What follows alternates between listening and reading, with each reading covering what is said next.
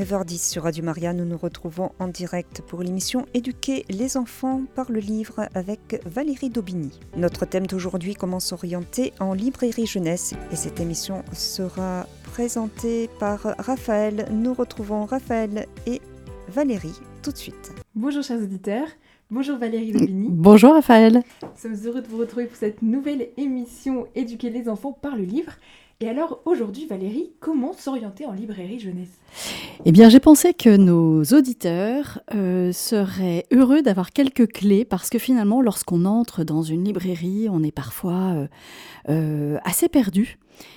émerveillé, attiré par des couvertures, mais on a du mal à s'orienter. Et le fait que nous ayons du mal à nous orienter peut me conduire dans cette explication à des choses de fond, des informations de fond qui, je pense, peuvent aussi vous éclairer sur la littérature jeunesse. Les premières questions lorsque l'on arrive dans une librairie, euh, c'est euh, pour quel âge? On, dit tout de suite l'âge auquel l'âge de l'enfant ou du jeune pour qui on cherche un livre, et puis si c'est un garçon ou une fille. Or, ces deux références-là, ces deux critères-là, sont assez tabous aujourd'hui dans la littérature jeunesse. Vous voyez Beaucoup d'auteurs disent Moi j'écris, euh, je ne sais pas si j'écris pour, pour la jeunesse, je ne sais pas si j'écris pour les enfants. J'écris Et puis euh, voilà, me lisent ceux qui euh, peuvent être intéressés par mon récit. Il y a plusieurs niveaux de lecture, les uns resteront à la surface. Vous voyez Ça, c'est très beau, mais c'est très euh, déconnecté du réel. La, vérité, c'est que il faut une maturité intellectuelle pour entrer dans certains récits, ou bien effectivement on reste à la surface et on passe à côté de toutes les belles pistes de ce livre que l'on ne rouvrira jamais. On considérera qu'on l'a lu et, euh, c'est fait. et puis, il y a tout de même un âge minimum pour aborder certaines questions.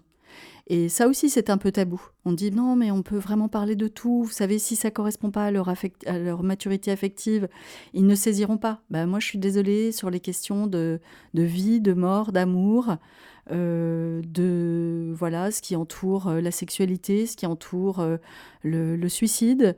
ce qui entoure le don de la vie, enfin voilà, tout cela nécessite une maturité affective. Nous, dans le comité de lecture 1, 2, 3 loisirs, ça fait vraiment partie des discussions que nous avons au, sein du comité.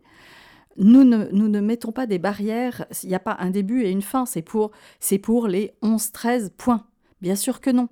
Euh, mais il y a un âge minimum. Et ça, c'est une réalité. Et pour que le livre convienne aussi. Donc quand on entre dans une librairie, on peut dire, voilà, c'est pour un enfant de tel âge.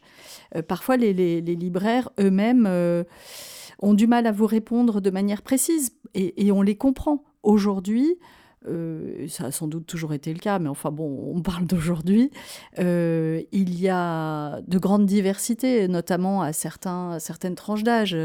les enfants en fin de primaire, en CM2, vous avez des enfants qui sont déjà très mûrs, qui ont abordé en famille ou dans leur univers euh, des questions euh, complexes, d'autres qui sont plus protégés qui, par leur univers culturel, familial, qui sont peut-être aussi plus euh, distants par tempérament, plus dans l'enfance, qui ont conservé une grande fraîcheur, ne pas avancer à trop grands pas avec eux. Donc, on peut comprendre les libraires qui ont du mal pour, euh, lorsque l'on indique euh, l'âge de 10-11 ans, c'est compliqué. De même, euh, un autre âge un peu charnière, la, quatrième, vous avez des enfants de environ 13 ans, pardon, environ 13 ans, avec de grandes disparités. Certains ont déjà une grande connaissance de la vie, d'autres sont encore un peu dans l'enfance difficile de leur proposer des livres où euh, se passent des relations euh, amoureuses très complexes, par exemple, ou de la violence, ou du désordre psychologique, j'allais dire psychiatrique, parce que j'ai un, exemple en tête d'une jeune fille qui euh, qui se retrouve à imaginer un double, etc. Vous voyez, on peut être dans, on aborde un peu la schizophrénie, etc. Bah, c'est compliqué à 13 ans quand on n'est pas quand on n'est pas prêt à cela. Bref, L'âge, c'est une question complexe, mais c'est un critère. Voilà. Donc, euh, si vous allez sur le site 1, 2, 3 loisirs, vous verrez euh, des, débuts. Hein. On dit, euh, voilà, 6, 7, bah, c'est un début. surtout lorsque il s'agit d'albums, par exemple. Moi, je suis la première à offrir des albums, de très beaux albums, à des adultes. Parce que parce qu'ils sont magnifiques, ils sont pleins de poésie, de tendresse, ils sont nourrissants pour tous les âges. Donc oui, c'est sans limite. Et puis donc, je vous disais, deuxième tabou, le, sexe, garçon ou fille. Ça, c'est tabou, vraiment. Euh, et c'est dommage parce qu'il ne s'agit pas d'enfermer les enfants dans des catégories. Euh, bien sûr, et euh, le nombre de, filles qui lisent avec un immense plaisir des livres d'action qui apparemment et dont les couvertures sont faites pour séduire les garçons, eh bien, il est plus difficile de trouver des garçons qui se dirigent vers des livres dont les couvertures sont typiquement filles ça c'est vrai. Mais bref, néanmoins, néanmoins, nous sommes différents, nous avons des sensibilités différentes. C'est un, un critère dont il faut euh, tenir compte. Donc vous voyez, je suis déjà en train de vous dire que vous, en tant qu'utilisateur, par rapport à, au monde de la littérature jeunesse, vous arrivez avec, des, avec un, besoin qui, euh, qui peut tomber à plat en, face. Vous voyez, donc, euh, mais moi je crois qu'il faut, il faut tenir là-dessus. Je vais vous donner un petit exemple sur la question du, sexe. J'emploie euh, volontairement ce mot à défaut du mot genre. Parce qu'aujourd'hui, le mot genre, il est, euh, il est très détourné, il est très plombé. Eh bien, l'anecdote, c'est que lorsque nous avons refait le site 1, 2, 3 loisirs euh, cet été, l'été dernier, nous avons remis un peu à plat nos rubriques, etc. Et genre, bah, finalement, on se retrouvait avec fille, garçon. Eh ben non, on a transformé ça en lectorat, fille, garçon ou fille et garçon. Hein. et, là aussi, c'est indicatif. Hein. Euh, mais genre, non, le genre, ce n'est pas garçon-fille. Le genre en littérature jeunesse, et c'est ça dont je voudrais vous parler, parce que c'est aussi un, euh, un critère à partir duquel vous allez vous orienter en librairie jeunesse ou en bibliothèque. Euh, le genre, c'est le, le, style de livre, hein, sa, forme. Euh, on va les détailler. Si j'avais une approche universitaire, mais que je n'aurais pas, je dirais qu'il existe des grands genres littéraires. On parle du genre narratif, le genre théâtral, le genre poétique, le genre argumentatif, le genre épistolaire, etc. Avec des sous-genres. Mais nous, c'est pas du tout notre approche ici. Nous, nous sommes là pour aider les enfants à, euh, avoir le, goût de la lecture, à trouver le livre qui leur convient. L'enfant qui dit euh, non, la lecture, c'est pas mon truc. Euh, il faut simplement le conduire à trouver le livre qui va lui plaire, qui va lui donner ce, plaisir, ce souffle, cette joie profonde qu'il aura envie de, connaître à nouveau tout au long de sa vie. Donc en tant qu'utilisateur, et tel que classé en bibliothèque ou en librairie, nous qui parlons en éducateur, parents, professeurs, grands-parents, euh, que voyons-nous lorsque nous arrivons dans une librairie ou une bibliothèque? Nous voyons d'abord, pour les petits, euh, toute la section des albums.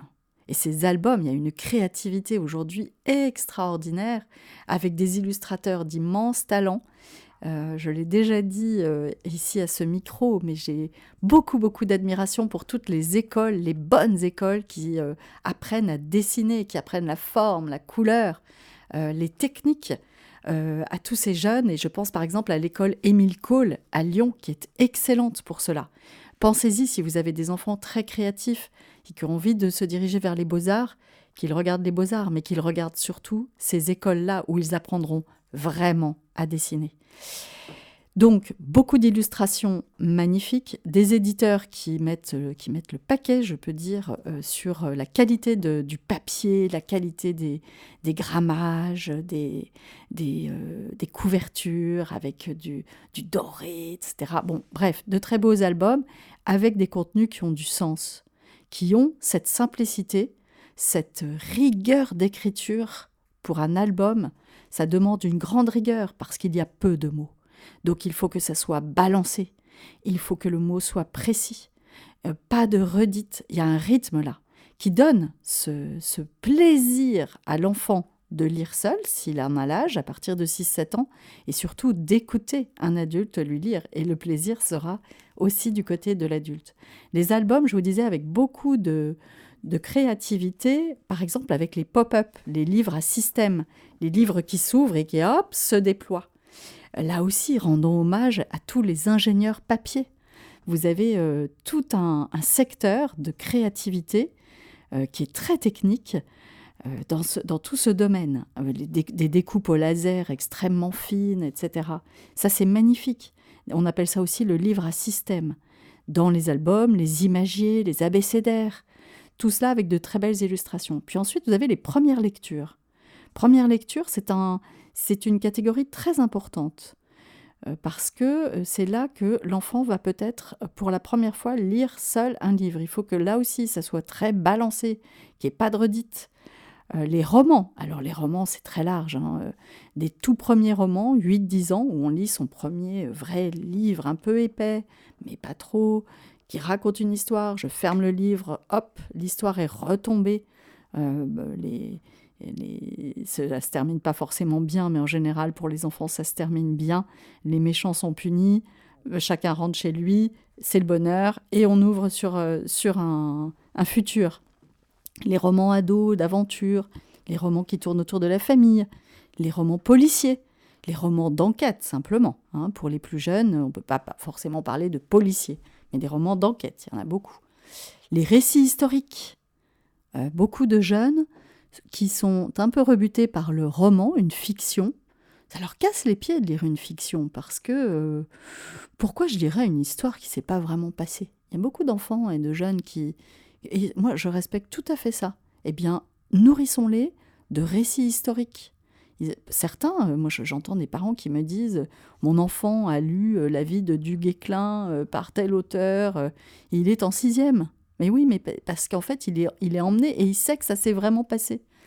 Euh, c'est pareil pour les récits de voyage, les récits du au bout du monde, les expéditions. Ça aussi, ça peut, faut vraiment y penser pour nourrir les enfants qui, euh, qui sont peu attirés par la fiction. Ils y viendront peut-être après. Les documentaires, bien sûr. Le documentaire, c'est passionnant, hein. Et ça se choisit avec soin un documentaire. Surtout aujourd'hui, où dans le documentaire, comme dans le roman, comme malheureusement déjà dans les albums, il y a énormément d'idéologie qui est distillée. Je vous en ai déjà parlé de ces idéologies qui dégoulinent. Le, féminisme en tant que lutte des sexes, par exemple, euh, le révisionnisme historique. Hein. on, réécrit l'histoire, on ne présente qu'une facette de l'histoire. Ça, c'est de la manipulation.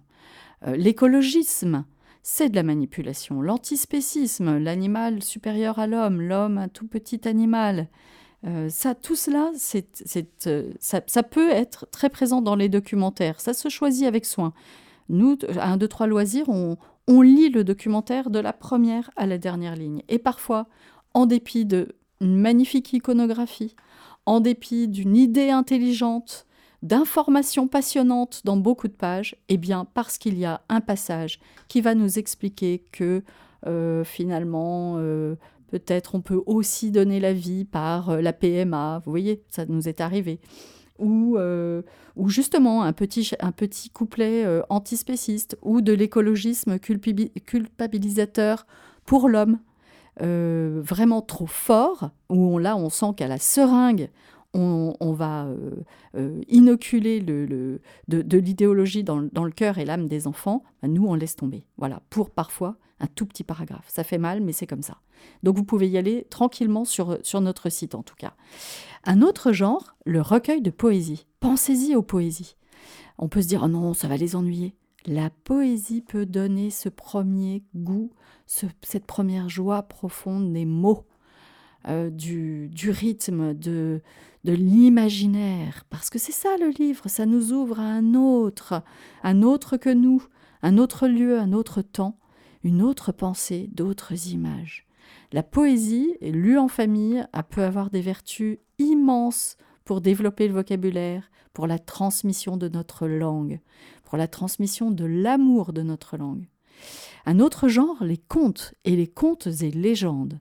Pensons à la mythologie, aux contes régionaux, aux contes traditionnels du monde entier, comme il est passionnant de voir un conte euh, raconté en Europe et aussi en Asie et différent, et un conte d'Afrique.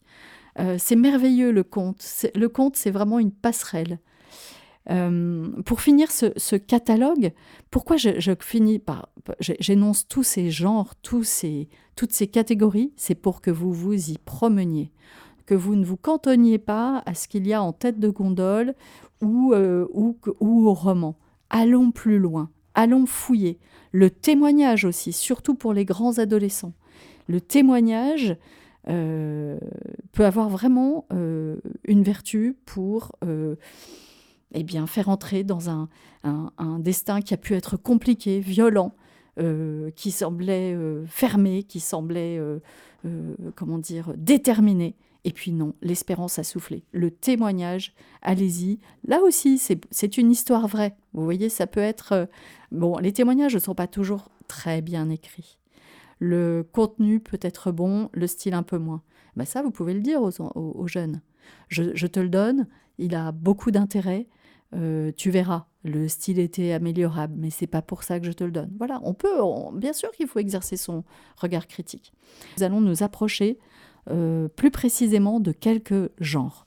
Parmi tous ces, tous ces genres qui s'offrent à nous lorsque nous sommes en librairie ou en bibliothèque. Euh, parfois, on est, en tant que parents, grands-parents, très peu coutumiers de certains genres. Je pense par exemple au manga. Or, le manga occupe de plus en plus de maîtres linéaires dans les librairies et dans les bibliothèques. Ce que je peux déplorer, c'est que je vois certaines bibliothèques qui ont fait de la place pour le manga, des murs de manga, dont les couvertures ne vous parlent pas. Vous voyez, vous passez pas votre doigt comme vous le faites sur un, rayonnage avec un, une variété de dos de livres Hein. Euh, et, hop, pourquoi l'un va vous attirer, vous allez le sortir? Eh bien parce qu'il se sera distingué par un mot, par, euh, par euh, une police. Enfin, vous voyez, là, le manga, ça fait quelque chose d'assez... c'est bloc un peu. Hein. Et lorsqu'on n'est pas coutumier, on n'a pas les codes, bah, on n'entre pas là-dedans, vous voyez. et je, suis, je déplore le fait que l'on fasse de la place en enlevant parfois ces romans qui sont euh, comme dans un jardin avec euh, une diversité de, plantes, d'espèces. Hein. Là, c'est, de la monoculture. Vous voyez ce que je veux dire?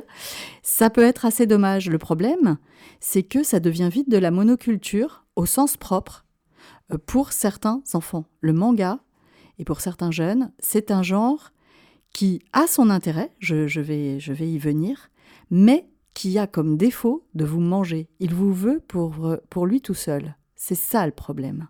C'est comme tout. Lorsque un genre vous, vous enferme, vous vous enfermez, c'est vrai pour la fantaisie aussi, je, vais en parler tout de suite, euh, il faut se méfier de tout cela. J'ai déjà eu l'occasion de le dire à ce micro, tout ce qui vous, vous masque la diversité des, des propositions et des possibilités eh bien, euh, ça doit, vous alerter. Et je vois des professeurs euh, d'art plastique, par exemple, ou des éducateurs qui disent, je vois tout de suite les enfants ou les jeunes qui sont enfermés dans le manga. Ils ont un comportement, ils ont une tenue vestimentaire, un regard, euh, une manière de dessiner. Alors là, c'est les profs d'art plastique qui disent, c'est très très très fort. manga. Vous voyez? Donc ça enferme un petit peu. Ça, c'est dommage. La surexpression aussi est quelque chose de dommage. Euh, tout de suite, on doit comprendre qu'on souffre, qu'on a faim, qu'on a soif, qu'on a peur, on éructe, on, éructe, euh, on postillonne, on ouvre une bouche immense, euh, les yeux sont exorbités. Ce n'est pas forcément compatible avec une éducation affective nuancée, vous voyez? Mais, à contrario, la puissance d'une image, la puissance de quelques mots, quelque chose qui vous voyez, c'est un peu foudroyant. Euh, ça, ça a un intérêt euh, sur le plan, presque sur le plan euh, littéraire, parce que, parce que là, y a, ce, sont comme des flèches.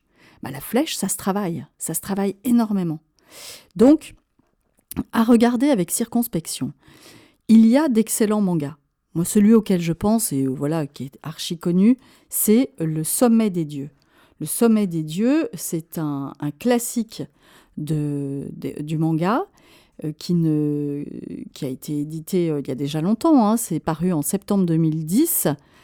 euh, c'est très intéressant parce que vous, vous allez dans, les cimes avec un, garçon qui trouve dans une boutique népalaise l'appareil photo de celui qui a nourri énormément de légendes, un alpiniste des années 20 qui serait peut-être allé au sommet de l'Everest, mais on n'en sait rien. Il a disparu avec son second, il s'appelle Georges Mallory, et ce garçon retrouve dans une boutique népalaise ce qui serait l'appareil photo de Mallory.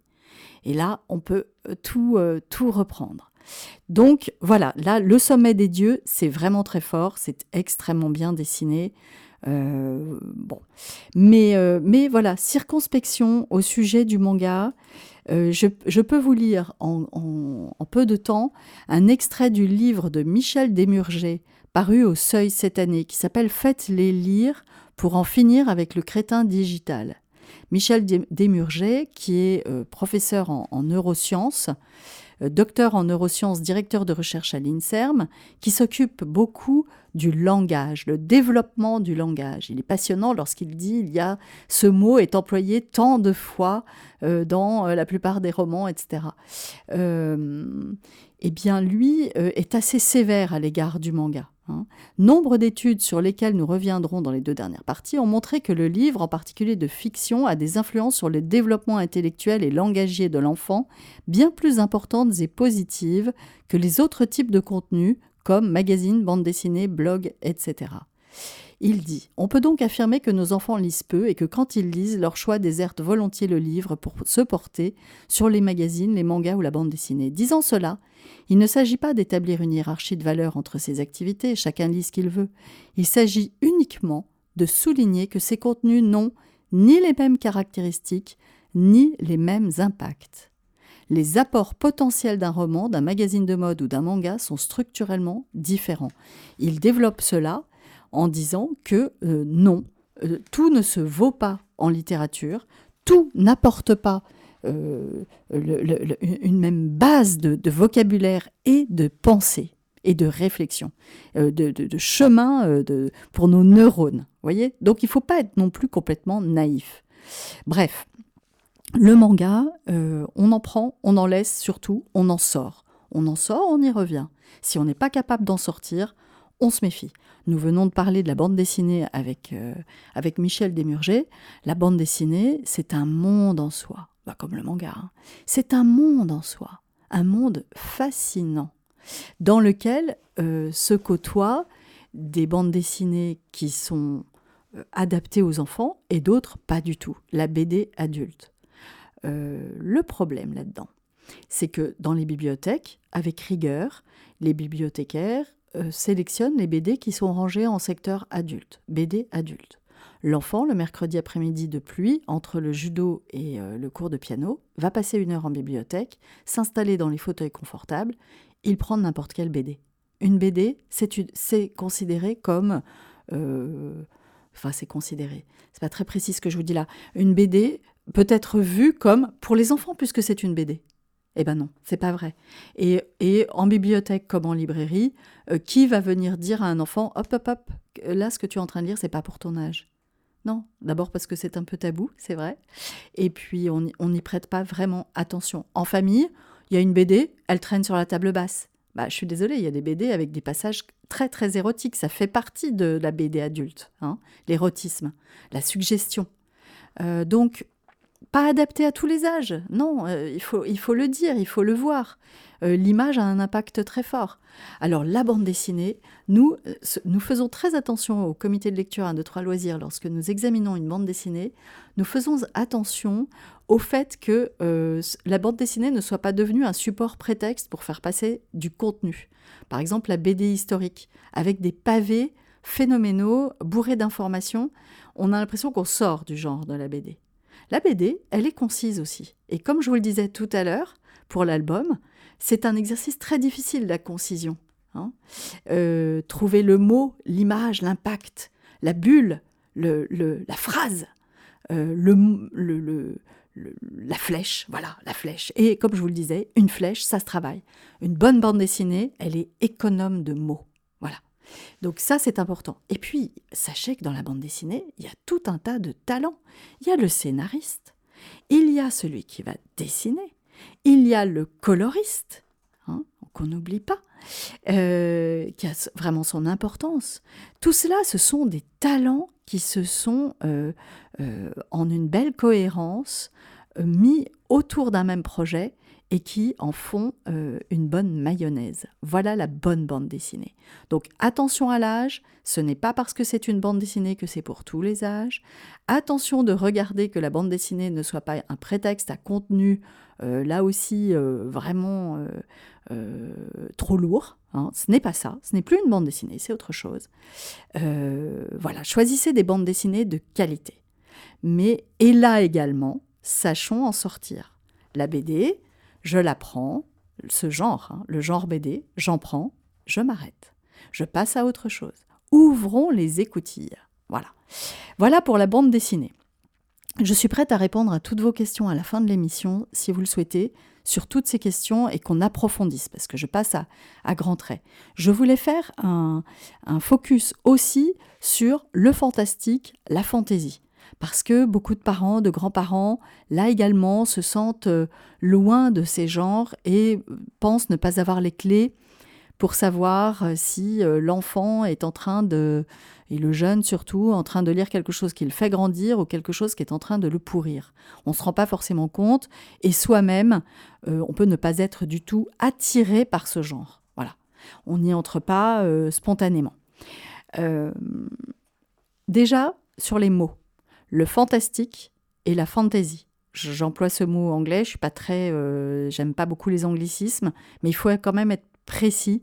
Le fantastique, c'est un genre qui appartient surtout au XIXe siècle, les histoires euh, euh, qui, font intervenir un peu de surnaturel, euh, Edgar Allan Poe, etc.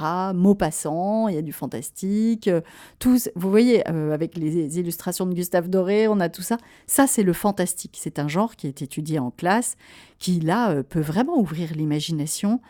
Euh, avec une la, frontière entre le réel et le surnaturel devient un peu poreuse, etc.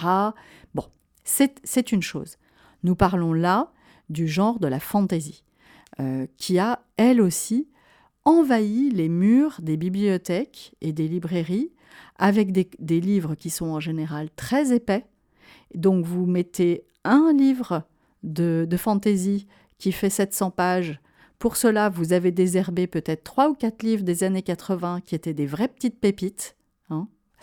Euh, ça, c'est important. Ça a l'air très matériel, ce que je vous dis là. Mais en fait, c'est le contenu, c'est ce qui nous est offert ensuite. Parce que très souvent, dans les séries de fantasy, euh, il n'y a, pas, un livre, mais il va y en avoir dix. Donc tout ça, ça va nous occuper 40 cm de, mur, vous voyez. Euh, attention, attention à la conservation des livres aussi. Euh, que l'on garde toutes les belles pépites, qu'on ne les rejette pas au profit d'un genre qui peut-être euh, ne perdurera pas. Le succès de la fantaisie euh, perdure, hein, ce n'est pas ce que je veux dire, mais bon, peut-être que dans dix ans, on sera passé à autre chose. Voilà. Petite parenthèse. Alors dans la fantaisie, comment faire ses choix? Déjà, si les enfants et les jeunes sont attirés par ce genre, euh, revenir aux fondamentaux. Les fondamentaux, euh, c'est Tolkien, c'est Narnia, c'est aussi euh, plus récemment le livre des étoiles d'Éric Lhomme.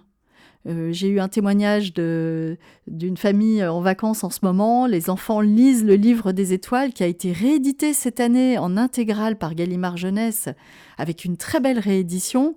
Là, c'est excellent. Vous êtes à partir de la cinquième.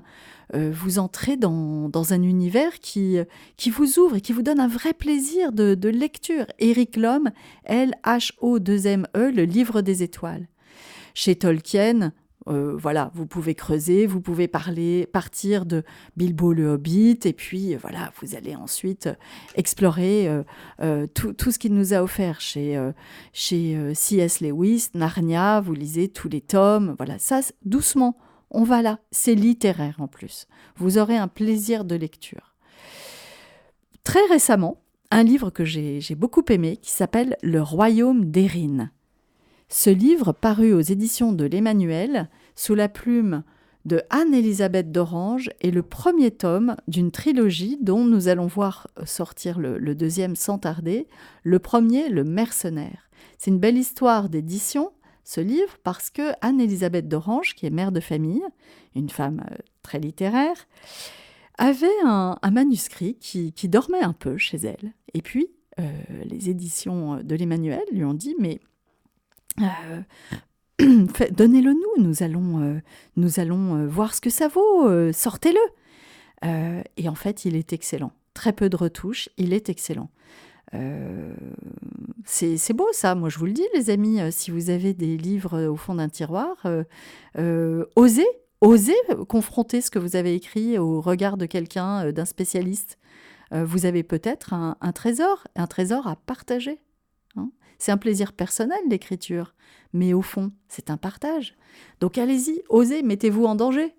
Euh, acceptez d'être jugé, acceptez d'être corrigé. Il y a de l'humilité là-dedans. C'est une histoire, Erin, une histoire magnifique parce que hum, elle, euh, elle s'inscrit vraiment dans euh, cette littérature du roman épique fantastique de Tolkien, de Narnia.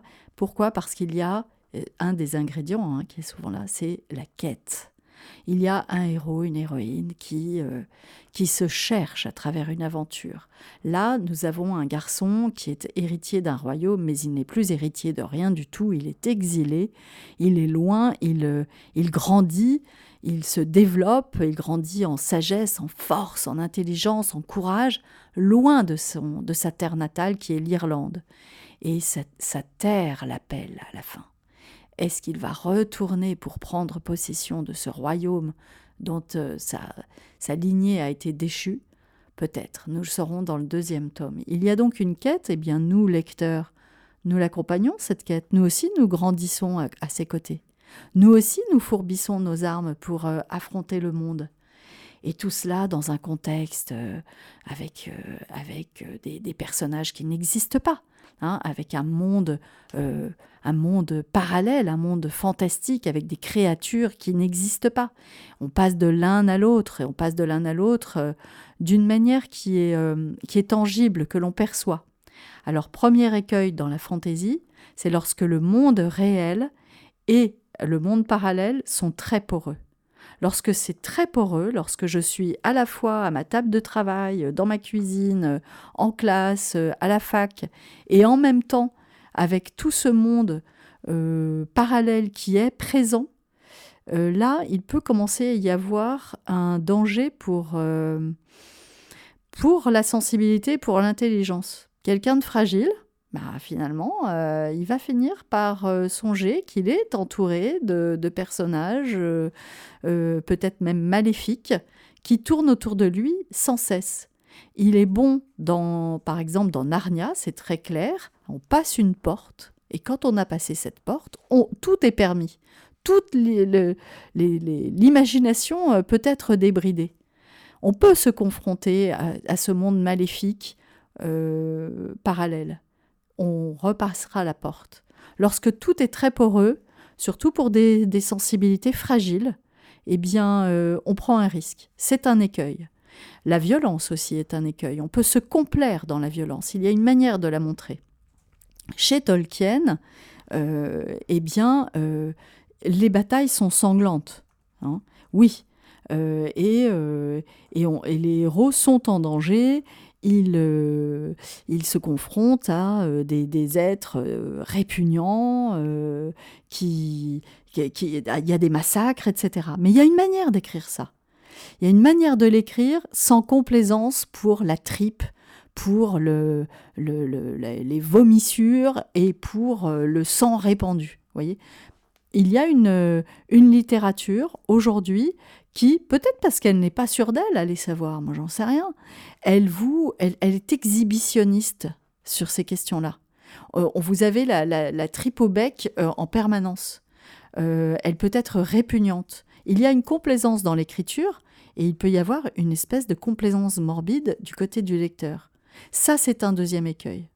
Quelque chose auquel il faut faire attention. Et pourquoi? Parce qu'en fait, on s'habitue, on en veut toujours un peu plus. Il y a une émotion, une,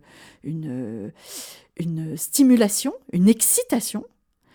Et c'est comme pour tous, tous les excitants, hein, eh bien on en veut toujours plus. Et on aura beaucoup de mal, après avoir lu des choses aussi, aussi fortes, à repartir vers une littérature plus fine, plus nuancée, plus dans la suggestion, qui vous laisse vous faire votre propre imaginaire plutôt que de vous mettre le nez dessus, vous voyez? Et on aura du mal à repartir vers des choses plus douces.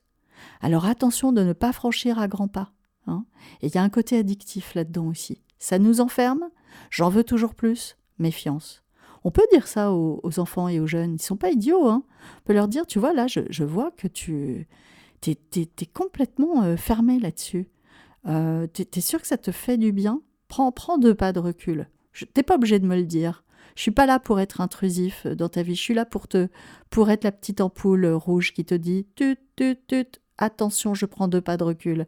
Ma liberté est-elle en, jeu? Vous voyez? Euh, C'est votre rôle d'éducateur de, dire ça. Donc à vous, lorsque vous êtes euh, face à un choix, le choix que vous faites pour votre enfant lorsque vous allez acheter un livre, vous faites attention à cet aspect-là. La quatrième de couverture peut vous renseigner un peu.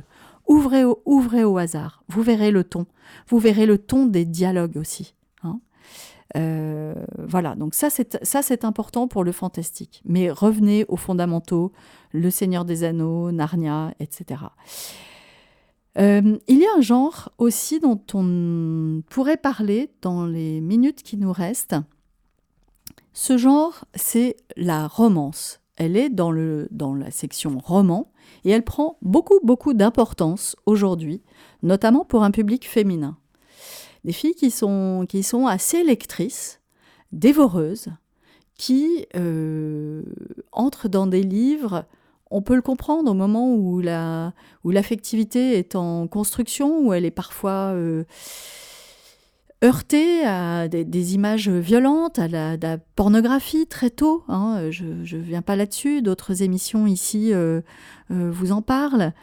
eh bien, on peut avoir envie de revenir à quelque chose qui est en apparence un peu fleur bleue vous voyez, où il y a une quête, on se cherche, un amour impossible, on va, il va y avoir mille, mille obstacles entre deux êtres qui s'aiment.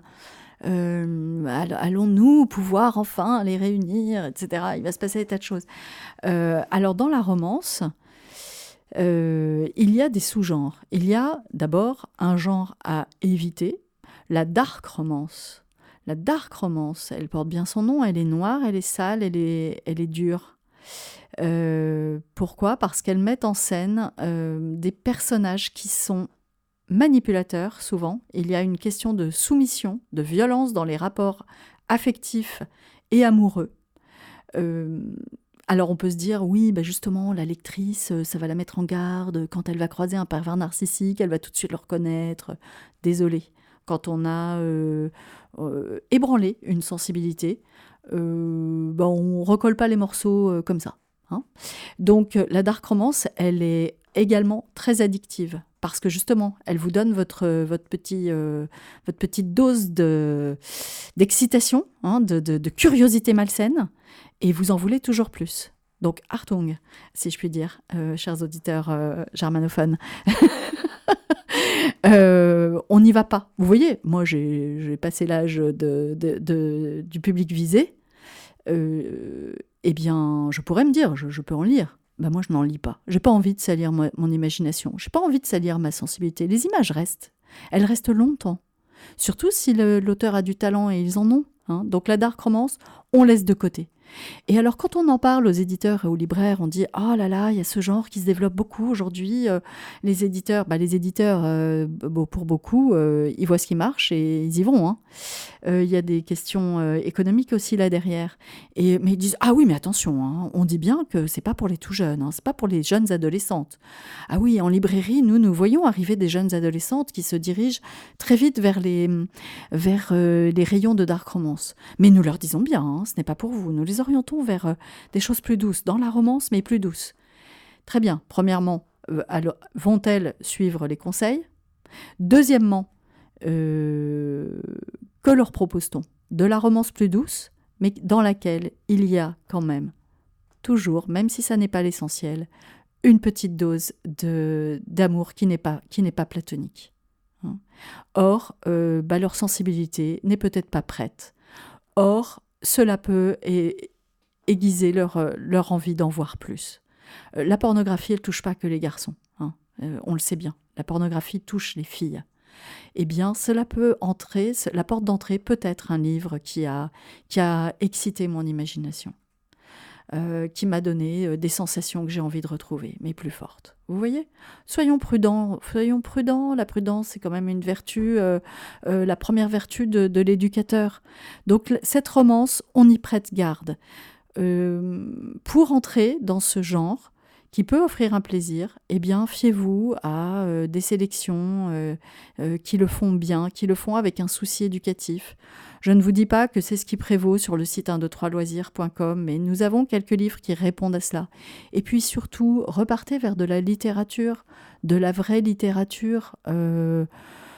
Allons vers euh, Jane Austen, allons vers euh, des livres qui ont, euh, qui ont fait leurs preuves sur cette, dans, dans ce domaine et qui apportent un vrai plaisir et qui aiguisent, qui affinent les sensibilités.